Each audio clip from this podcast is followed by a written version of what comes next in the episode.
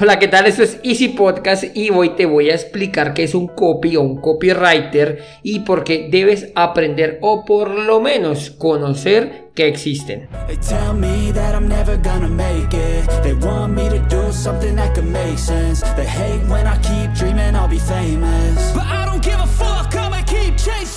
Episodio 150 del 23 de junio del 2023. Y hoy es el día de San Juan. De niño siempre me decían, el día que San Juan agacha el dedo. Cada que uno le decía algo, no, ay papá, regálame mamá. Bueno, más que todo creo mi mamá.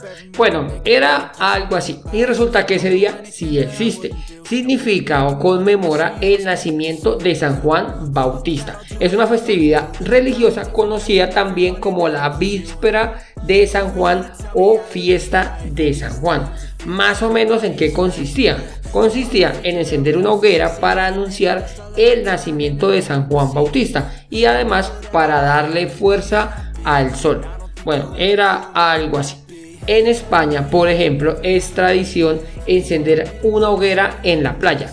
Debería de coincidir con la entrada del verano del 21 de junio, que es junto con la noche más larga. Sin embargo, hay como un pequeño desfase aquí. Se celebra en muchos países de forma similar, sin embargo en Paraguay es un poquito más extremo. Resulta que allí pues hacen, no sé si son más prácticas, pero según lo que he estado investigando hay dos prácticas. Uno está la pelota tata, que es un balón en llamas, desconozco qué hacen, no sé si juegan con ese balón, ahí sí ya no lo sé. Y tata arigeasa, o algo así. Si lo pronuncio mal, pues me corrigen y, de aquí pues le pido disculpas.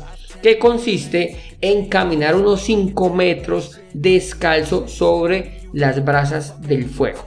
Aquí ya lo suben un poquito de nivel. En fin, desde aquí un feliz día de San Juan. Y ahora sí, como dijo el dermatólogo, al grano. Lo primero es definir qué es un copywriter. Entonces, ¿qué es un copywriter? Es el que se encarga de crear esos textos, más que todo, bueno, su especialidad es que sean persuasivos, que sean impactantes y convincentes para intentar promocionar o, bueno, vender un producto o un servicio. El objetivo principal es llamar la atención de cualquier persona que esté comprando, de su público objetivo y persuadirlo de comprar o bueno, de tomar la acción en la cual está el texto. ¿De acuerdo? Entonces, estos son los que se encargan de hacer esos textos que nos llaman tanto la atención que, que tú pasas y ves como ese texto que, ah, como que es inevitable pararte a leer o pararte a mirar lo que están vendiendo. Esto es, o esto lo redacta, mejor dicho, un copywriter. Es una especialidad para poder vender o persuadir al público objetivo de adquirir un producto o un servicio. ¿Qué hace un copywriter? Porque no simplemente, pues lo que hace es escribir allá, eh, escribir el texto y listo, ah, no, ya, entonces yo escribo un texto ahí que llame la atención y ya soy un copy. Pues no, esa labor, una labor de un copy, tiene más de investigación que de otra cosa. Lo último, dicen que lo último que hace un copywriter es escribir. La mayoría de su trabajo, la parte más grande de su trabajo es investigar el mercado eh, investigar el público objetivo. No sé si alguna vez has escuchado ese tema de que debemos de conocer nuestro público objetivo, el buyer persona que llaman en publicidad. Entonces, pues ellos también tienen que tener muy claro a quién le están escribiendo. ¿Por qué? Porque tienen que enfocarse o llamar la atención de una persona específico. Yo no puedo, recuerda que no puedes venderle a todo el mundo. No, tienes que llamar la atención a alguien, a un nicho, como le suelen decir. Entonces, si yo tengo que, mi nicho es a personas, a hombres, adultos, no sé, que les gusta el fútbol, listo, pues ya lo tengo súper claro. Entonces yo puedo poner un titular, el que diga Messi va a la cárcel. Claro, eso irremediablemente va a llamar la atención, pero para que él pueda llegar a escribir ese texto, pues tiene que hacer una investigación. Pongo el ejemplo de fútbol porque pues es muy sencillo. Eh, y un texto como Messi va a la cárcel, pues claro, sí o sí va a llamar la atención. Entonces, eso es persuadir a que el, el objetivo, el público objetivo, tenga o quiera leer o comprar ese producto. ¿Por qué es importante tener un copywriter en una campaña publicitaria? es que realmente se utilizan todo. Pues digo campaña publicitaria, pero para tu página web, para una campaña publicitaria, para un texto que, que, tengas que escribir, incluso nosotros mismos, para vendernos, es mejor si utilizamos un texto que sea persuasivo. Por ejemplo, no sé, si estás en alguna red social y quieres llamar la atención de, de, las, de las mujeres, entonces si haces un texto persuasivo, pues tu efectividad va a ser mucho más alta. Un buen copywriter lo que tiene es eso, el poder de influir en las decisiones de compra de los consumidores. Aquí digo compra porque realmente pues es se utiliza más en el ámbito eh, corporativo para, bueno, no solo corporativo, pero sí para el ámbito de la publicidad. Entonces, por eso digo de los consumidores. La idea es que ellos siempre utilicen las palabras adecuadas para llamar o despertar emociones o, llamar muchísimo la atención. Así como te colocaba el ejemplo de, em, de, un titular que diga Messi ha muerto, pues claro, este titular va a hacer que te llaman, o bueno, perdón, Messi ha muerto, no, Messi puede ir a la cárcel y esto pues no me lo estoy inventando así de la nada, hace creo que un par de años eh, aparecían estos titulares de que Messi podría ir a la cárcel por el tema de evasión de impuestos cuando estaba en Barcelona. Esto va a llamar mucho la atención. Al llamar mucho la atención, pues va a hacer que una campaña publicidad tenga o no éxito. ¿De acuerdo?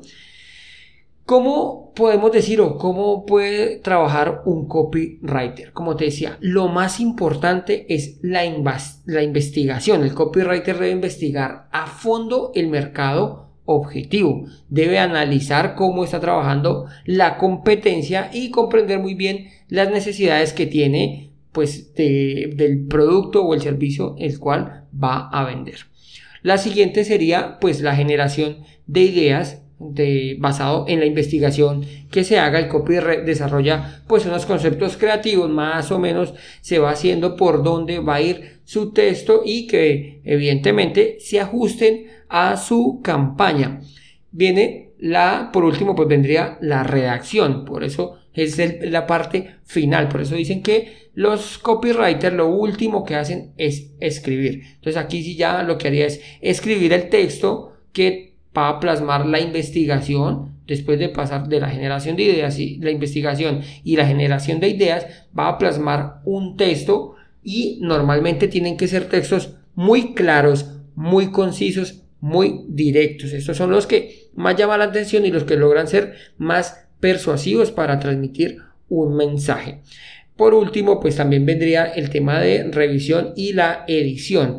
Se dice que un buen copywriter debería dejar descansar su texto durante 48 horas y luego leerlo para ver si debe hacer modificaciones o por el contrario ya podría publicarlo. Esto, bueno, se dicen los copywriters suelen decir este tipo o dar este tipo de consejos.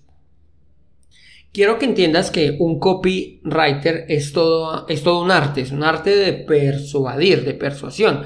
El copy requiere tener unas habilidades muy específicas, todas las podemos aprender, recordemos que nadie nace, sí que tienen capacidades innatas, pero realmente todos podemos ir aprendiendo poco a poco eh, cómo escribir textos persuasivos. ¿Cómo lo logramos? Así con el típico ejemplo de la bicicleta. ¿Tú cómo aprendes a montar bicicleta? Pues montándote y cayéndote. Es irremediable. Entonces, con un copy es lo mismo. Debes comenzar a hacer las investigaciones, debes eh, comenzar a realizar la generación de ideas y por último la redacción. Entre más, entre más lo hagamos, entre más lo hagas, pues más vas a ir eh, afinando, por decirlo de alguna manera, tus textos que sean, que sean cada vez más persuasivos, que te funcionen y midiéndolos, ¿no? Pues eh, si haces un, un post, por ejemplo, y logras poner un texto que te llama, que llama la atención, o tú crees que va a llamar la atención, otro que no tanto, pues los mides. Ah, bueno, este, este tuvo más,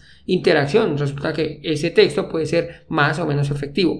Hay otro truco que te puede servir muchísimo al momento de generar los textos es pedirle a ChatGPT.